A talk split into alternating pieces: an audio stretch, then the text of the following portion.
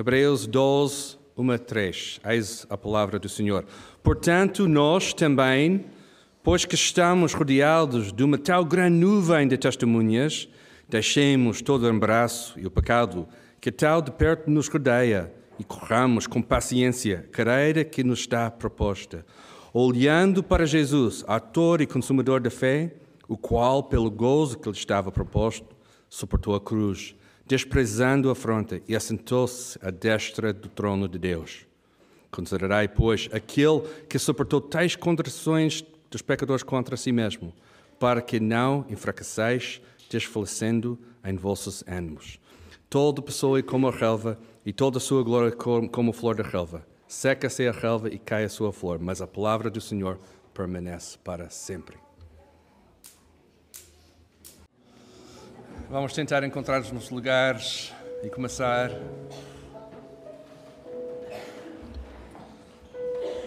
Depois do grande capítulo 11 de Hebreus, o desfile dos homens e das mulheres que caminharam pela fé, entramos no capítulo 12, que, uma, que tem uma enorme exortação feita para encorajar os crentes a correr com perseverança a corrida que está proposta.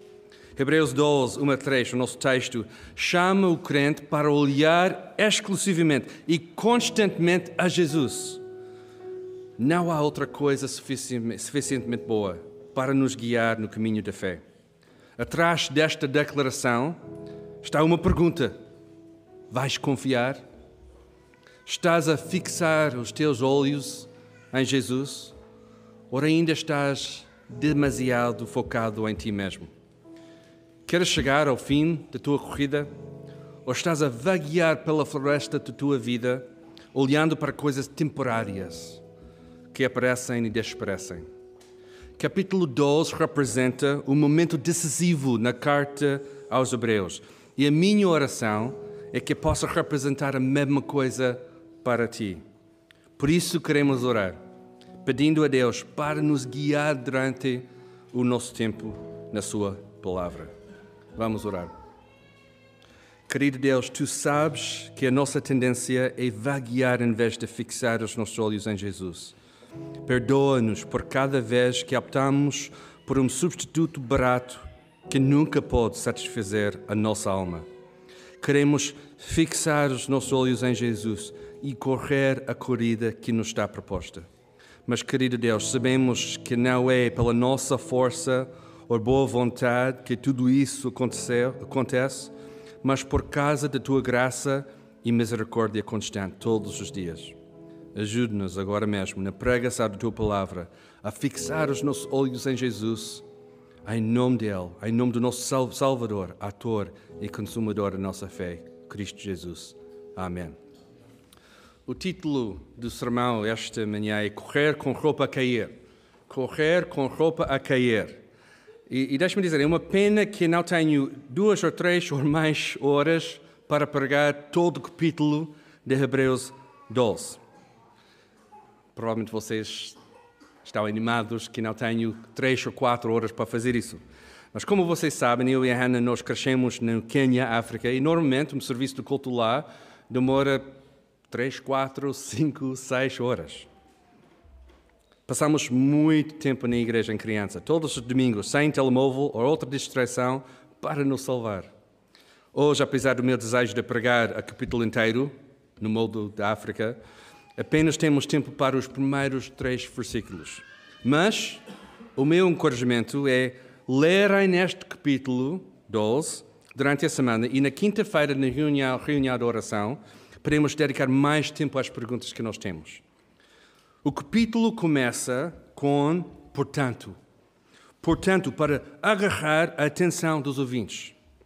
Sabendo tudo isto, por causa de tudo isto, por causa de tudo o que eu disse, diz o autor, vamos chegar agora ao ponto principal e à aplicação deste ponto principal.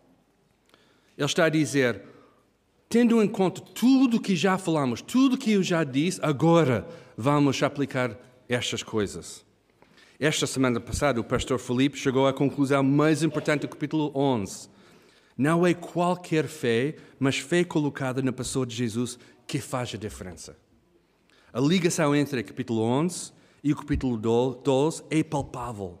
Estamos rodeados de uma tal grande nuvem de testemunhas, que é uma referência às pessoas, homens e mulheres, que colocaram a sua fé em Jesus Cristo, olhando para a promessa de Deus. E aí, no capítulo 11, temos aquela lista das pessoas, homens, mulheres, que colocaram a sua fé em Jesus Cristo. Esta promessa de Deus. Esta nuvem de testemunhas são os gigantes de fé e servem para nos encorajar na nossa corrida. Newton, Isaac Newton uma vez disse: Se eu consegui ver mais longe é porque estive apoiado nos ombros de gigantes. E de facto, esta nuvem de testemunhas representa exatamente esta ideia. Nestes versículos, a imagem que transmite é de um estádio com os gigantes da fé nos bancos, apoiando agora a corrida dos crentes. Os ouvintes originais e também nós, claro que, claro que sim, a nossa, nossa corrida também. Esta nuvem tem só uma tarefa para apontar o objetivo da fé às pessoas que correm. Como se da nuvem pudesse ser ouvido, força, Coloquem a vossa, a vossa fé em Jesus. Vão em frente. Continuem. Se durante toda a carta o autor está a dizer, não desistam, e nós ouvimos esta durante todos os capítulos até agora, não desistam, continuem. Agora começa a dizer, vamos avançar. Este é agora o tempo de avançar. Para avançar na corrida da fé, o que é que é preciso? Ainda no versículo 1, o apelo é deixar para trás impedimentos ou obstáculos, incluindo pecado. Aqui podemos encontrar dois conceitos importantes: impedimento e pecado. Impedimento e pecado. Certamente, pecado é um impedimento para avançar e está claro nesta exortação. Se quiseres correr a corrida da fé, tens de deixar para trás tudo que te impede de avançar. Tudo que te impede de avançar. Para os ouvintes originais da carta, provavelmente começaram a pensar sobre as coisas que estavam a impedir o seu progresso, o seu progresso na fé. O desejo de desistir, a tentação de valorizar as coisas por volta da religião mais do que o sacrifício suficiente de Jesus, o problema que é continuar a ficar agarrado àquelas coisas que em vez de avançar em fé. O que é que está na tua cabeça neste momento? O que é que está na tua cabeça neste momento? Pensando sobre a exortação para deixar estas coisas para trás e avançar. Qual é o maior pecado na tua vida que está a impedir o teu progresso nesta corrida da fé? Qual é o maior pecado que está a impedir o teu progresso? Mais à frente, no capítulo 12, o autor exorta os seus ouvintes à santidade, usando exemplos práticos, positivos e negativos. Por exemplo, nos positivos, ele diz: Segui a paz com todos e a santificação, sem a qual ninguém verá o Senhor nos negativos, para ter cuidado que ninguém se afasta da graça de Deus e que nenhum de vós se torne como planta daninha que cresce e faz mal a muitos contaminados. Também diz: ninguém seja imoral ou profano. Não é interessante? No versículo 1 temos a exortação para deixar para trás tudo que nos impede. E muito bom nós chamamos. Oh, perfeito! É isso mesmo, vamos a isso. É muito fácil concordar com estas exortações quando não descreves em detalhe o que isso significa na tua vida. Mas a Bíblia conhece-te muito bem. Se quiseres correr com perseverança na corrida, tens de identificar os impedimentos e os pecados na tua vida. Em vez de concordar com um conceito vago, que significa uma aparência de obediência, a Bíblia chama-te para obediência real para te livrar de tudo que te impede na corrida da fé. Mais uma vez, as imagens do estádio e da corrida ajudam muito. Ninguém quer começar a corrida com o peso de impedimentos. Antes da competição, o atleta veste-se apenas o necessário para maximizar o seu esforço. Por isso, nas corridas gregas, era comum correr sem roupa. E por isso queria usar como título de sermão Corra Nua, mas o Felipe e o Tiago disseram que não era boa ideia usar este título. Por isso, arranjamos uma outra maneira de usar a mesma ideia, mas com um título melhor. Neste sentido, a imagem é muito forte, pensando sobre a importância de avançar. Seria mil vezes melhor correr sem roupa do que deixar que o peso do pecado te vista de roupa que te abranda, impedindo que avances um metro sequer em frente. Pensando sobre nós, qual é o teu maior impedimento ou pecado na tua corrida da fé neste momento? Neste momento, hoje. Não tens de responder agora em voz alta, ninguém está obrigado a fazer isso. Mas escreve uma nota no teu caderno. O que é que está a impedir a tua corrida, a tua obediência nesta corrida da fé? Uma dúvida, um desejo de ficar agarrado a um pecado, ou uma hesitação de dar tudo a Jesus, de, de, de continuar a tentar ficar com uma parte da nossa vida. Para abandonar a tendência de controlar e confiar completamente em Jesus, é necessário este momento de reflexão que encontramos no versículo 1. Por quê? Porque temos uma corrida pela frente, meus irmãos. Um caminho longo e difícil durante todo o resto da nossa vida. Por quê? Porque a vida é difícil. O caminho é longo. Esta próxima parte é crucial. Correr com paciência correr com paciência. Noutras traduções, a palavra é perseverar, ou seja, a ideia de conservar a fé para avançar. Conservar a fé para avançar. Perseverança é uma atitude de quem se esforça constantemente, dia após dia, minuto após minuto, de quem persiste apesar dos obstáculos. Temos aqui uma coisa interessante uma exortação para remover impedimentos e uma exortação para correr com perseverança. Estas duas coisas no mesmo tempo. Tem a ver um, com um esforço constante na direção certa, evitando os obstáculos no caminho. Neste sentido, faz parte da nossa luta e será sempre um trabalho difícil e necessário estaremos sempre a evitar obstáculos enquanto avançamos em frente. Esta faz parte da nossa corrida. Por causa disso, dentro da nossa perseverança, temos duas coisas que acontecem simultaneamente. Nesta corrida, é crucialmente importante o teu esforço e a tua velocidade. O teu esforço e a tua velocidade. Tens de persistir nestas coisas para avançar. Mas espera aí, não é Jesus que faz tudo isso acontecer através da fé? Claro, somos salvos pela graça através da fé, certo. Mas isso não significa agora que não temos de fazer nada. Lembramos capítulo 11 de Hebreus.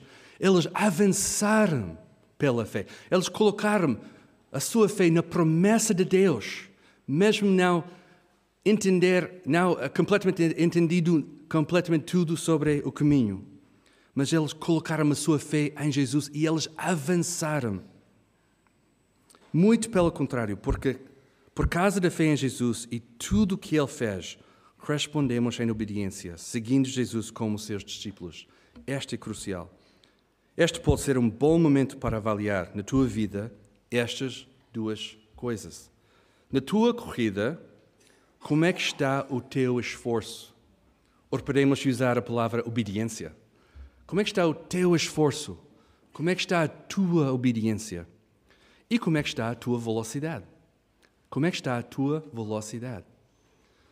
Aquela lista das pessoas, das mulheres e homens que colocaram a sua fé em Jesus no capítulo 11 de Hebreus, elas continuaram, elas não pararam no caminho. E se encontramos histórias mais fiéis e menos fiéis, histórias complicadas das pessoas, mas elas já avançaram, continuaram. pouco esforço e pouca velocidade na tua vida espiritual podem significar uma resposta lenta em obediência. Pode significar que estás a vaguear pela vida em vez de correr a corrida que está proposta. Vejo isso, às vezes, nas vidas dos crentes. Uma lentidão de responder em obediência. A nossa maneira de complicar a nossa obediência. Uma resistência no seu crescimento. Uma falta de compreensão ou talvez uma ignorância deliberada. Já sei que batemos muito nesta tecla aqui ultimamente, mas quero bater nela mais uma vez. Quando não te esforças e estás contente com uma velocidade mínima, a conclusão lógica é que tens mais medo da tua transformação do que o medo de continuar a vaguear no caminho. Mais medo do que mais medo da transformação feito através do Espírito Santo do que o medo de continuar no nosso pecado. No fim do versículo 1, temos uma afirmação interessante. A exortação completa é: rodeados de uma tal grande nuvem de testemunhas que eliminemos qualquer impedimento e pecado e corramos com perseverança a corrida que nos está proposta. E sabes uma coisa fantástica? Uma coisa absolutamente fantástica? Não temos de inventar o caminho. Não temos de adivinhar o destino. Não temos de dizer, não sei onde é que eu vou. Tal como uma corrida oficial, temos o caminho marcado, identificado. Está claro o caminho. E às vezes não sabemos exatamente o que isso significa. Não sabemos os detalhes de amanhã, por exemplo, este ano, o próximo ano. Não temos os detalhes. Mas sabemos que este caminho é marcado. Sabemos. A pergunta mais perguntada nas igrejas é, e tem a ver com esta dificuldade que nós temos com esta ideia, é qual é a vontade de Deus para a minha vida? Já ouvimos isso muitas vezes. Qual é a vontade de Deus para a minha vida? E quero dizer com todo o amor que tenho, esta é uma pergunta muito estúpida. A vontade de Deus para a tua vida não está escondida ou difícil de encontrar. Quando alguém faz a pergunta, tenho a vontade de dizer: Já leste a Bíblia? A Bíblia está cheia de indicações que apontam para o caminho. Porque na palavra de Deus encontramos a preto e branco a vontade de Deus. A vontade de Deus perfeitamente revelada em Cristo Jesus. De acordo com Hebreus 12, a vontade de Deus para ti, para ti é que tu corras a vida que te está proposta. E o que está proposta Olhe aqui no versículo 2. Nem temos de sair do nosso texto para encontrar a resposta. Está aqui. Versículo 2. Olhando para Jesus. Olhando para Jesus. Outras traduções têm fixando os olhos em Jesus ou olhos postos em Jesus. Agora está a aquecer, meus irmãos. Jesus é o objetivo da nossa fé. Como o pastor Felipe pregou esta semana passada, dizendo: a verdadeira questão é onde está depositada a tua fé. Temos aqui a exortação mais importante, da qual todas as outras exortações recebem o seu poder. Jesus é o ator e consumador da nossa fé. Colocamos os nossos olhos em Jesus para correr a corrida que está proposta. Já ouvimos muitos avisos durante esta série de sermões e, it goes without saying, podes ignorar estas exortações da tua própria conta, mas corres o risco de cair nas mãos de Deus vivo. A minha tendência é querer pregar o lado negativo, mas quero colocar o assunto no lado positivo como o texto faz. Só existe uma maneira de correr a corrida que está proposta, fixando os teus olhos em Jesus. Por quê? Porquê? Algumas razões rápidas no versículo 2. Porque Jesus iniciou a nossa fé. Jesus iniciou a nossa fé. Ele é o autor da fé. Ele é criador do universo e da fé. Efésios 1 diz: Como também nos elegeu nele, em quem? Cristo, antes da fundação do mundo, para sermos santos. Jesus é ator deste caminho da fé. Ele é ator de vida. Ele é criador. E Ele iniciou tudo isso. Não tivemos de inventar esta coisa, não tivemos de iniciar esta corrida, não tivemos de fazer de nossa própria iniciativa qualquer coisa para começar. Foi Jesus que iniciou tudo isso. Porque Jesus finalizou a nossa fé, ator e consumador. Ele é o consumador da fé. Romanos 5, 18 diz: Portanto, assim como por uma só transgressão vai o julgamento sobre todos os homens para a condenação, assim também por um só acto de justiça vai a graça sobre todos os homens para a justificação que produz vida. Jesus é o consumador. Ele finalizou tudo isso também. Porque Jesus fez a corrida antes de nós. Filipenses 2, 8. Assim, na forma de homem, humilhou-se mesmo, a si mesmo, sendo obediente até a morte e a morte de cruz. Jesus fez este caminho antes de nós. Ele não só iniciou o caminho, ele não só acabou o caminho, mas também, também ele fez a corrida antes de nós. Neste sentido, no nosso lugar. Porque Jesus fez-lo com alegria. Encontramos no nosso versículo 2 do nosso texto. Por causa da alegria que lhe estava proposta. Jesus fez isso com alegria para abrir o caminho, para mostrar o caminho, para continuar e encorajar-nos no caminho. Jesus fez isso com muita alegria. Porque Jesus suportou a cruz e sofreu. Jesus suportou a cruz e sofreu. Gálatas 3, 13 diz: Cristo nos resgatou da maldição da lei, tornando-se maldição em nosso favor, pois está escrito: Maldito todo aquele que foi pendurado em um madeiro. Jesus suportou a cruz e sofreu por nós, para iniciar nosso caminho de fé. Nós não escolhemos Jesus e este caminho, foi Jesus que fez tudo isso. Ele que suportou a cruz e sofreu. Porque Jesus está sentado à direita do trono de Deus. Hebreus 4, 16. Portanto, aproximemo-nos com confiança do trono de graça e encontremos graça, a fim de so seremos socorridos no momento oportuno. Jesus está assentado do trono, à direita do trono de Deus, para ajudar. E já ouvimos isso muitas vezes nesta carta aos Hebreus. Já ouvimos esta declaração que Jesus aqui, que ele fez a corrida, ele iniciou a corrida, ele acabou a corrida, e agora está aqui para nos ajudar na nossa corrida. No segundo versículo só temos seis razões para olharmos constantemente para Jesus nesta corrida. Não é uma recomendação casual, é a única maneira de iniciar e acabar a nossa corrida. A única maneira, olhando para Jesus. Um dos maiores desafios na corrida cristã e falo por mim também, é que inicialmente, inicialmente é fácil começar. E normalmente é fácil começar novas coisas. Tudo é novo. Jesus é o nosso melhor amigo, o nosso BFF, e parece que a corrida espiritual vai ser muito fácil. Estamos cheios de confiança, com uma boa dose de entusiasmo.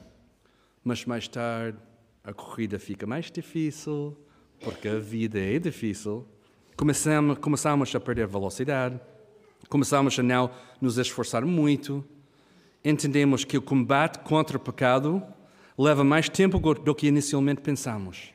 E às vezes continuamos a lutar com os mesmos pecados. Descobrimos que não é o nosso entusiasmo que faz tudo isso acontecer. Surpresa! Aprendemos como fingir quando temos falta de empenho, dizendo as palavras certas mas com um coração pouco convencido. E às vezes fazemos isso, não é? Chegamos à igreja com um coração um bocadinho não convencido, mas usamos as palavras certas para ajudar a pessoa a não perceber o que está a acontecer. Baixamos nosso ritmo simplesmente porque fazendo a mesma coisa constantemente é banal e menos interessante. É difícil. Ouvimos as mesmas coisas todos os dias, todos os domingos na igreja, ouvimos temos de combater pecado, confessar pecado, ler a palavra, orar mais, nunca menos. Não desistir de reunir. Parece que tudo está a acontecer em câmara lenta. Pouco a pouco, os nossos olhos começam a inclinar-se para baixo. E o golpe final é fixar os nossos olhos em nós mesmos. E quando os nossos olhos estão virados para nós mesmos, tudo muda, muda, não muda? Eu tenho dificuldade em ler a palavra. Eu não estou a aprender nada na igreja. Eu não tenho paciência para aquele irmão. O problema é com ele. Eu não quero gastar tanto tempo em oração. Eu não tenho tempo para servir. Eu não quero fazer esta coisa ou aquela coisa. Quando os teus olhos estão fixados em ti, não é a corrida certa que estás a correr, ou pelo menos não é a direção certa. Quando olhamos para nós mesmos, baixamos a nossa velocidade, não nos esforçamos muito, e a tentação é começar a vaguear, inventando o nosso próprio caminho, ouvindo o nosso mesmo coração e inventando novos caminhos. Sabemos o que vai acontecer, porque esta mesma tentação aconteceu com alguns dos ouvintes na carta aos Hebreus. Eles começaram a desistir. Eles começaram a voltar às coisas antigas. Eles desistiram de olhar para Jesus. Versículo 3 tem o remédio. Jesus, Jesus sabe que durante a tua corrida podes ficar cansado, podes ficar desanimado ele conhece-te melhor do que tu conheces-te a ti mesmo. Versículo 3. Assim, considerai aquele, Jesus, que suportou tal oposição dos pecadores contra si mesmo. Porquê? Para que não vos cansais e ficais desanimados. Jesus fez isso para agora podemos continuar no caminho. Oh, irmão, Jesus correu a corrida antes de ti. Ele sofreu e enfrentou a oposição, para que agora nós possamos correr com perseverança a corrida que nos está proposta. Para não ficar cansado, para não parar, para não ficar desanimado, para continuar com alegria cada dia. Considera o exemplo de Jesus e coloca os teus olhos no autor e consumador da tua fé. Não existe melhor exemplo. Não existe melhor pessoa. Não existe melhor ponto final. Não fiques desanimado. Não fiques cansado. Logo no versículo 12, o autor de Hebreus diz: Portanto, por causa de tudo que eu já disse, firmai as mãos cansadas e os joelhos vacilantes, endireitai os caminhos para os vossos pés, para que o manco não se desvia, mas, pelo contrário, seja curado. O objetivo deste capítulo é encorajar-te. E o objetivo deste encorajamento é reestabelecer a alegria de seguir Jesus e para continuar em frente.